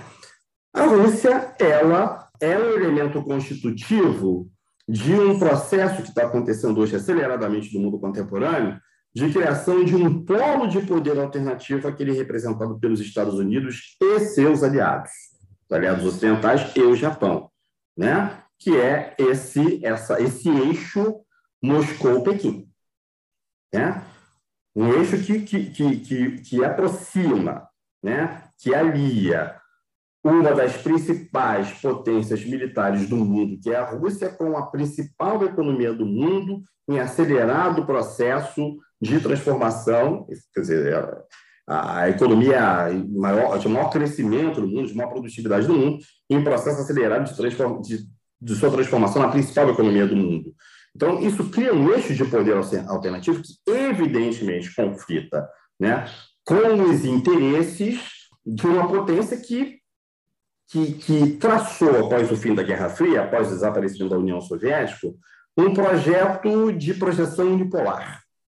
Né? Foi esse o projeto que os estrategistas estadunidenses formularam né, na virada dos anos é, 80 para os anos 90. Okay? Isso implicava, por exemplo, em impedir que surgisse qualquer potência que pudesse rivalizar com os Estados Unidos em qualquer lugar do mundo. Por isso, os Estados Unidos realizaram aquelas guerras de reordenamento geopolítico e geoestratégico no, no, no, no Iraque, né, no Afeganistão, por isso cercaram a Rússia de bases militares. Né? É o negócio do espectro de total dominação que o Muniz Bandeira fala lá no, no, nos livros dele, né? sobre a, guerra, a Segunda Guerra Fria, etc. E tal. Ok? Então, isso é um elemento da conjuntura, certo? É preciso ter alguma alternativa para impedir que esse processo se consome, a criação de um eixo alternativo de poder econômico e militar, porque tem as duas coisas têm que estar juntas, né? Os que eu já coloquei para você. Vai ver o Japão Porque... aí, né? Exatamente. E tem um terceiro componente que está inscrito na longa duração, que tem um, que tem um aspecto estrutural, que é o fato de que uh, a Rússia ela é uma potência cujo poderio assombra o Ocidente desde tempos imemoriais. Desde tempos imemoriais. Então, o Ocidente sempre procurou, de alguma maneira, tentar neutralizar a Rússia, tentar conter a Rússia. Então, por exemplo, no primeiro sistema internacional de poder que nós tivemos, que foi o sistema de poder pactuado no Congresso de Viena, em 1815, após o término das guerras napoleônicas, estabeleceu-se um sistema de segurança coletivo, certo? Baseado numa ideia de equilíbrio de poderes no continente europeu. Então, a Rússia foi é, integrada a esse sistema, né? juntamente com a Prússia, justamente com a Inglaterra, justamente com o Império Austríaco, que era o maior império territorial da Europa centro-ocidental, né? e justamente com a França restaurada, certo? A Rússia, o, o, poderio russo foi usado pelas elites europeias e pelas classes dominantes da Europa quando foi conveniente para elas. Por exemplo, para reprimir os levantes de 1848, né, a chamada Primavera dos Povos. Então, o czar manda forças militares para reprimir. Assim como também teve um papel importante na derrota do Napoleão, lá nas guerras napoleônicas. Não esqueçamos disso, entendeu?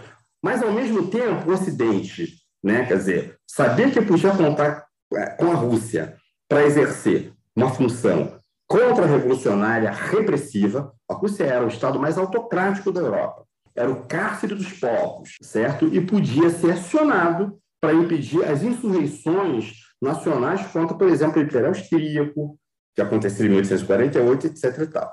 No entanto, mesmo nesse período, o Ocidente tinha muito medo que a Rússia se expandisse demais para o Ocidente e, com isso, rompesse a situação de equilíbrio de poderes. É por isso que a Inglaterra e a França vão lutar ao lado da Turquia na Guerra da Crimeia de 1853-1856. Certo? Então, essa preocupação com a Rússia está inscrita na longa duração. E tem uma última coisa, Carlos, me permita falar brevemente. Fetichizou-se geopolítica. Hoje em dia todo mundo fala de geopolítica, pouca gente sabe o que é. Pouca gente conhece as origens geopolíticas. Pouca gente é capaz de conceituar apropriadamente o que é a geopolítica. O que é a geopolítica? A gente pode, primeira coisa, primeiro elemento que a gente precisa definir né, a respeito da geopolítica é que é uma ideologia. Ela é uma ideologia. Tá? A segunda é que é uma forma, é uma disciplina é um método para estudar as relações internacionais, que hoje, abusivamente, está sendo quase que confundido com o próprio estudo das relações internacionais. Não é. Qual é a especificidade da geopolítica?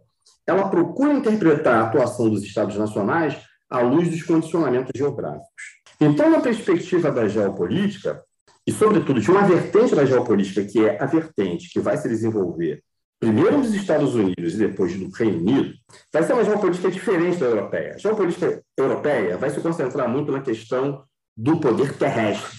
Né? Como é que você é, é, se transforma numa potência mundial e como é que você é, exerce o seu poderio no plano internacional, através da sua expansão territorial. Essa foi a geopolítica francesa, essa foi a geopolítica é, alemã, que vai criar, por exemplo, o conceito de espaço vital, que é o espaço vital territorial. Já a geopolítica que se desenvolve primeiro nos Estados Unidos, no final do século XIX, com o almirante Alfred Sayer-Mahan, depois no Reino Unido, com Ralph Waldo Mackinder, e por último, né, através do pensamento de um imigrado holandês dos Estados Unidos chamado Nicholas Spykman, o, o, o, o centro do poder mundial encontra-se no poder marítimo. Por que isso? Porque o planeta Terra tem mais água do que terra. E as massas territoriais, elas são, em pequena quantidade, elas se encontram concentradas. E existe uma grande massa territorial que eles chamam de ilha-mãe. Né? Que massa territorial é essa? É basicamente a Eurásia. Né? Mas a Eurásia, que se você pega o mapa e olha em cima, né? não esse mapa que mostra o mundo de lado, né? você olha de cima, você vê o seguinte, Todas as, as principais massas territoriais elas estão interligadas. Né? A Europa e a Ásia estão interligadas, certo? A Europa se conecta com a África através do Estreito de Gibraltar e a Ásia se conecta com a América pelo Estreito de Bering. Então, você só tem aquelas ilhas marginais ali que são a Oceania, as ilhas ali do Oceano Pacífico. Significa dizer que o, o, o, quem quiser controlar esse planeta tem que controlar a ilha-mãe. Né? Aí o, o, o Mackinder vai formular uma tese de que no, no centro da ilha-mãe existe uma área que ele vai chamar de Heartland. Eu não sei como traduzir isso. Heartland. É o coração da ilha-mãe. O coração da ilha-mãe ele está situado, é, digamos assim, é o centro nervoso da Eurásia. No tempo de Mackinder, ele vai dizer é, o, o Heartland está situado em algum lugar entre Berlim e Moscou. Tá? Quem controlar, ele vai falar assim, quem controla o Heartland controla a ilha-mãe. Quem controla a ilha-mãe controla o planeta. Certo? Então, assim, do ponto de vista prático, essa concepção geopolítica, ela inspirou que tipo de política externa? Uma política externa que tinha, em primeiro lugar, o objetivo de impedir que uma única potência controlasse o conjunto do continente europeu e, menos ainda, a Eurásia. Tinha, tinha que ser impedido de todas as formas. Na verdade, isso já era praticado, embora não fosse pensado. A, a, a luta contra Napoleão foi orientada por essa ideia. E a segunda coisa, pensando concretamente no que era o mundo do começo do século XX, era impedir ou uma aliança entre a Alemanha e a Rússia, ou impedir que a Alemanha dominasse a Rússia ou vice-versa.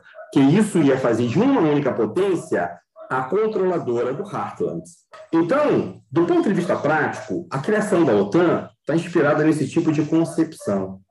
Controlar o Heartland, que é esse espaço entre Berlim e Moscou.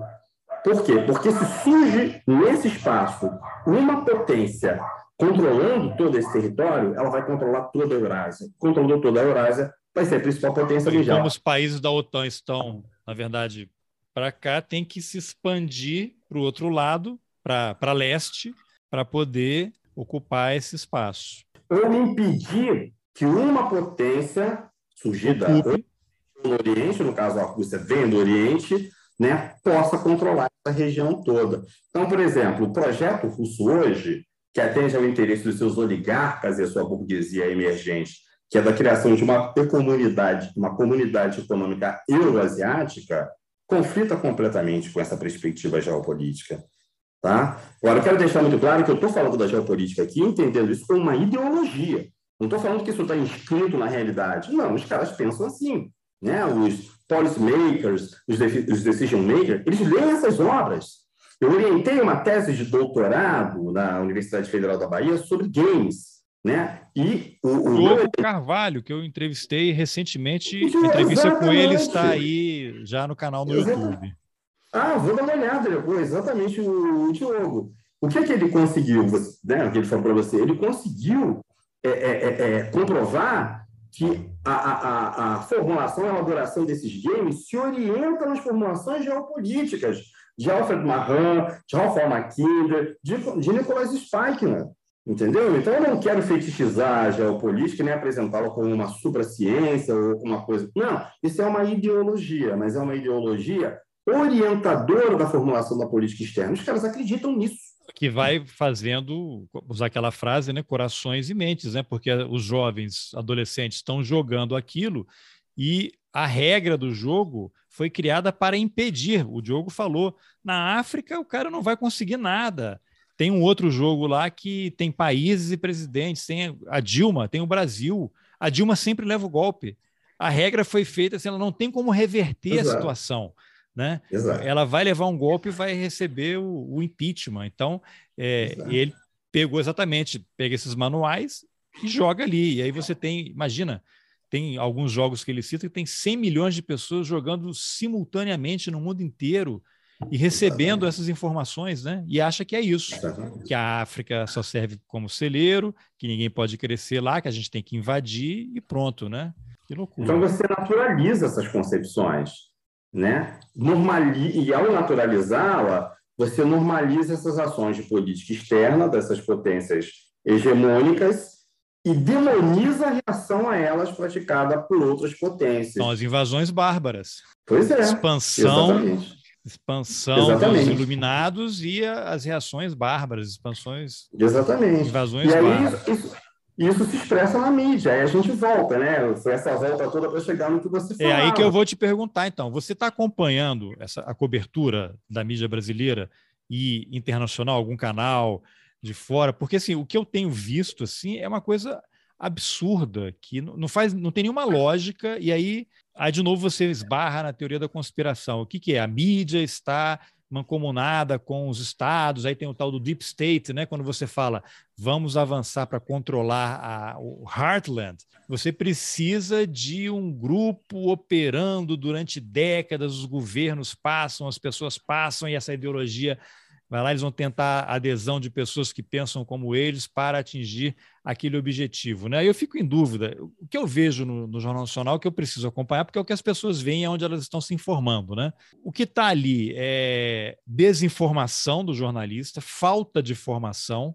Ele não lê, não tem tempo para o que eu vejo, eu sou jornalista, né? Não tem tempo para ler um livro de 500 páginas sobre esses assuntos todos para poder parar, para pensar e desenvolver um raciocínio lógico. Quem é que vai ter tempo, fazendo uma cobertura diária, de ter uma entrevista de uma hora e meia com uma pessoa como você, para te dar uns insights, né? citar algumas obras e tal. Então, a minha dúvida é: é desinformação que vai do repórter que está na ponta até o editor do jornal, vem uma ordem lá de cima, porque os bancos que controlam as empresas os jornais e tal, e tem que ser assim, ou é um americanismo exacerbado, você pega ali todas as declarações do Departamento de Estado e da Casa Branca imediatamente entram e aquilo passa a ser verdade. Qual é a leitura que você faz dessa cobertura aí?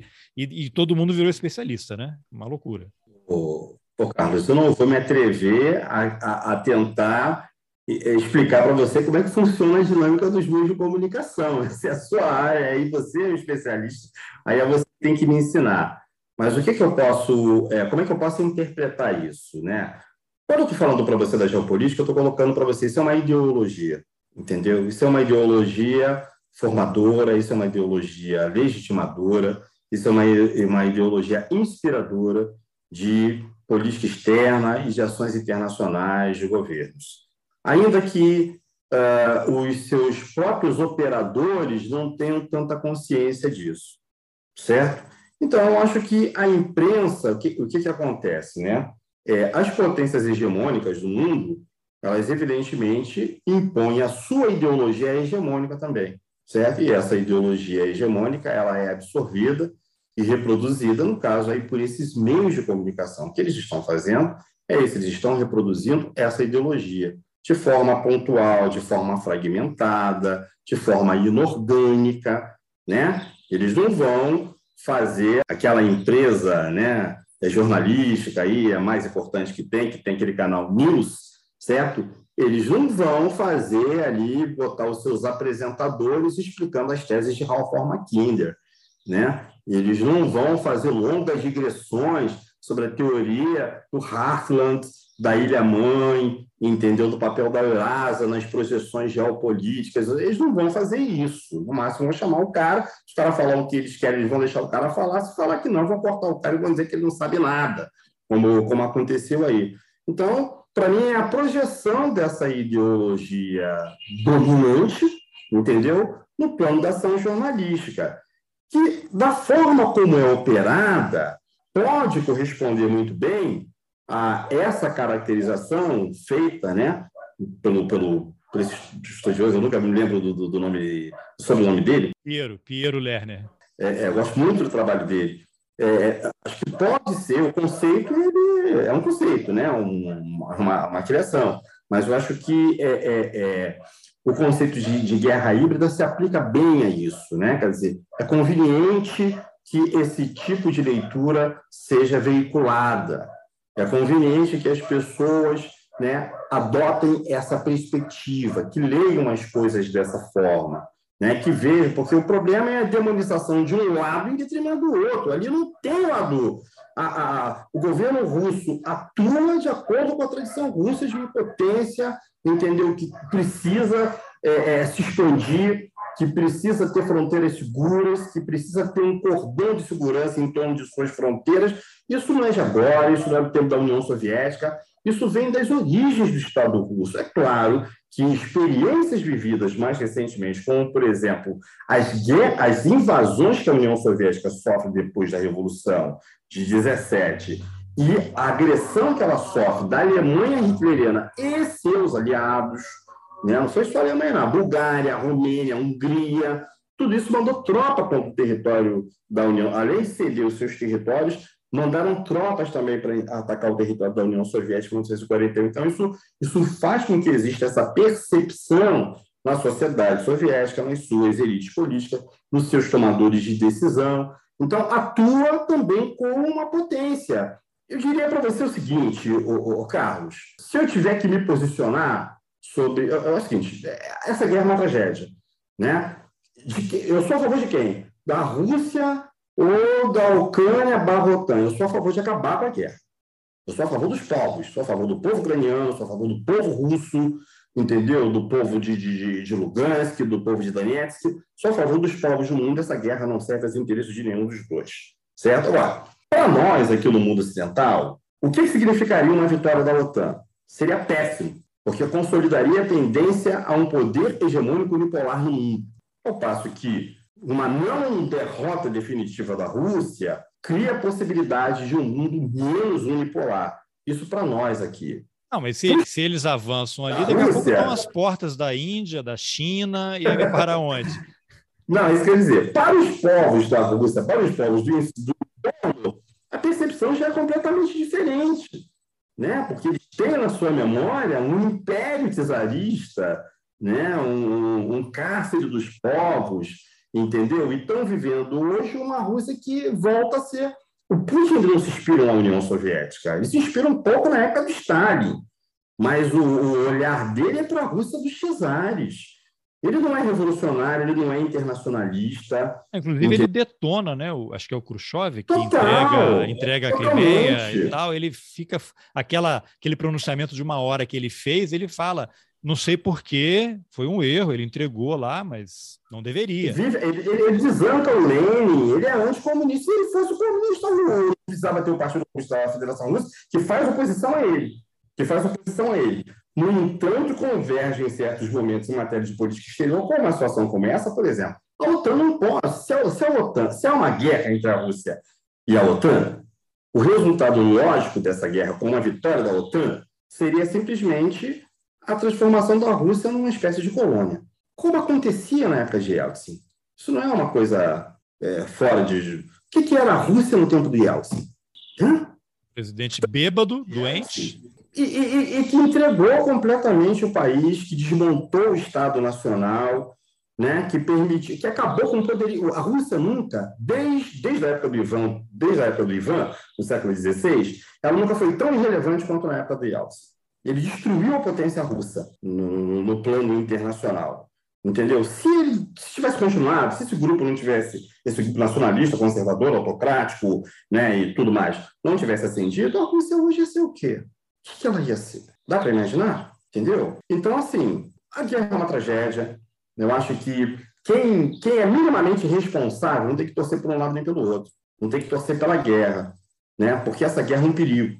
Eu falei para você que o momento de maior tensão na época da Guerra Fria foi a época dos, da crise dos mísseis de Cuba, né? Sim. Em relação a essa crise que o Iron Maiden vai fazer aquela música Two Minutes to Midnight, né? Dois minutos para meia-noite. Meia-noite é a guerra nuclear, ok? Então, assim, eu não sei se a gente está a dois minutos de uma guerra nuclear, não, mas a gente pode estar se aproximando perigosamente dela, porque seria a possibilidade de uma confrontação aberta pela primeira vez entre potências atômicas, coisas que, coisa que nunca aconteceu. É uma área sensível para o planeta, onde você tem arsenais atômicos. E a Rússia está tomando as usinas nucleares ali, né?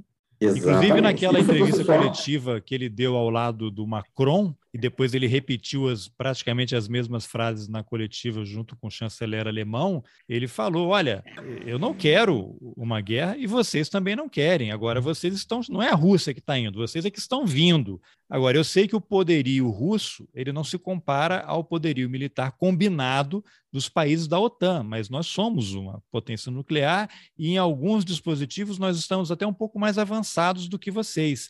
E se vocês não pensarem bem, vocês serão arrastados para uma guerra, todos vocês, e vocês não vão ter tempo nem de piscar. É, existe um conceito na época da Guerra Fria que era é, mutual, que é assured mutual destruction. destruição recíproca assegurada, que era o cenário de uma eventual guerra entre a União Soviética e os Estados Unidos, os dois blocos, os dois pactos militares. Entendeu? Nunca, a não ser no caso da crise dos mísseis de Cuba, se chegou tão perto de um cenário como, como aquele. Aí, qual é o contraponto disso? Pô, uma guerra dessa não está no cálculo de ninguém.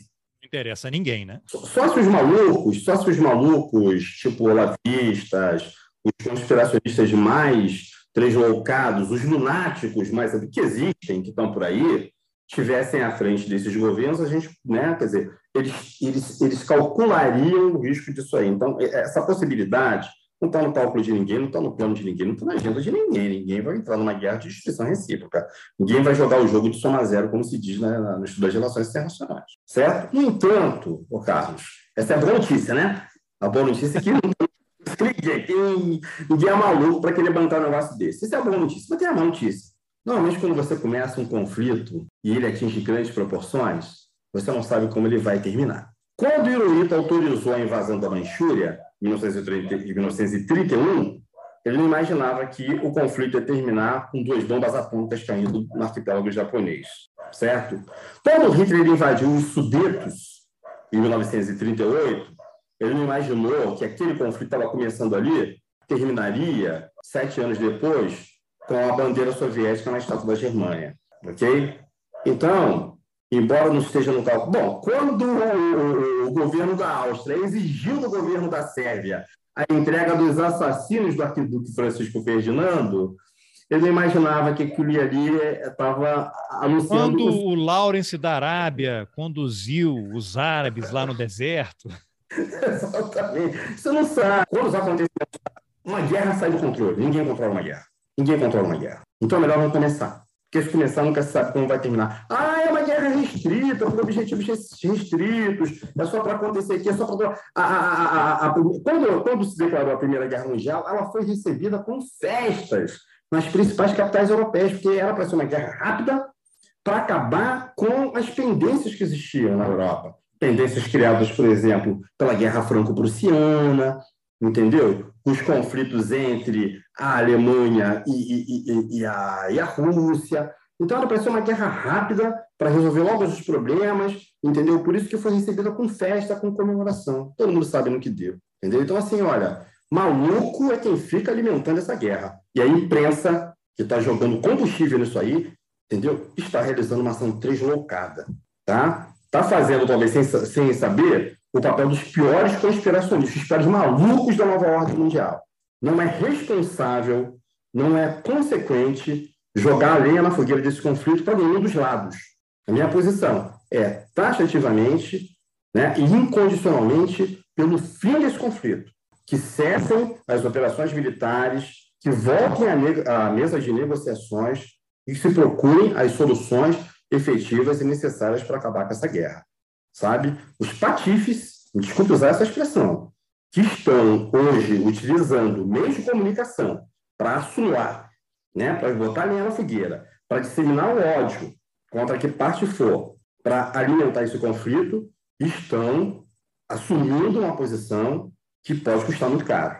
Eu, sinceramente, não quero, não quero testemunhar isso. É, Muniz, algum ponto aí que a gente deixou Claro, deixou, deixamos milhares de pontos em aberto, né? assim, estamos aqui há quase duas horas. Eu acho que a gente depois pode combinar outras conversas aí, porque assunto não falta, né? Se você tiver ah, interesse, eu queria falar mais aí. Não deu tempo hoje. Marxismo cultural, que é outra conversa Marcamos. interessantíssima e tal, né? Então, Muniz, muita coisa ainda pendente, mas a gente já deixa aqui amarrado conversas futuras sobre esses temas e obrigado pela entrevista. Ah, foi um prazer muito grande, né? Sempre que precisar e eu puder ajudar em alguma coisa e você tiver paciência, Toda. você pode contar comigo. Tá bom, eu prometo que da próxima vez não vou tentar atrapalhar tanto aí e não tirar você da linha de raciocínio. Ah, que isso. Bom, essa foi a entrevista que eu, Carlos Alberto Júnior, fiz com o historiador Muniz Ferreira, professor da Universidade Federal Rural do Rio de Janeiro. Se você gostou da conversa e conhece alguém que ainda acha que o Bolsonaro pode resolver alguma coisa, mande o link para essa pessoa. E se você acha importante apoiar o jornalismo independente, considere a possibilidade de contribuir com roteirices É possível colaborar com qualquer valor pelo Pix ou pela plataforma Catarse a partir de R$ reais mensais. Os links estão nas informações do episódio. Lembrando que o Roteiristas agora tem um canal no YouTube. Entra lá, assina, compartilha. Essa entrevista com o Muniz já está disponível lá. Obrigado pela companhia e até o próximo Roteiristas. Valeu!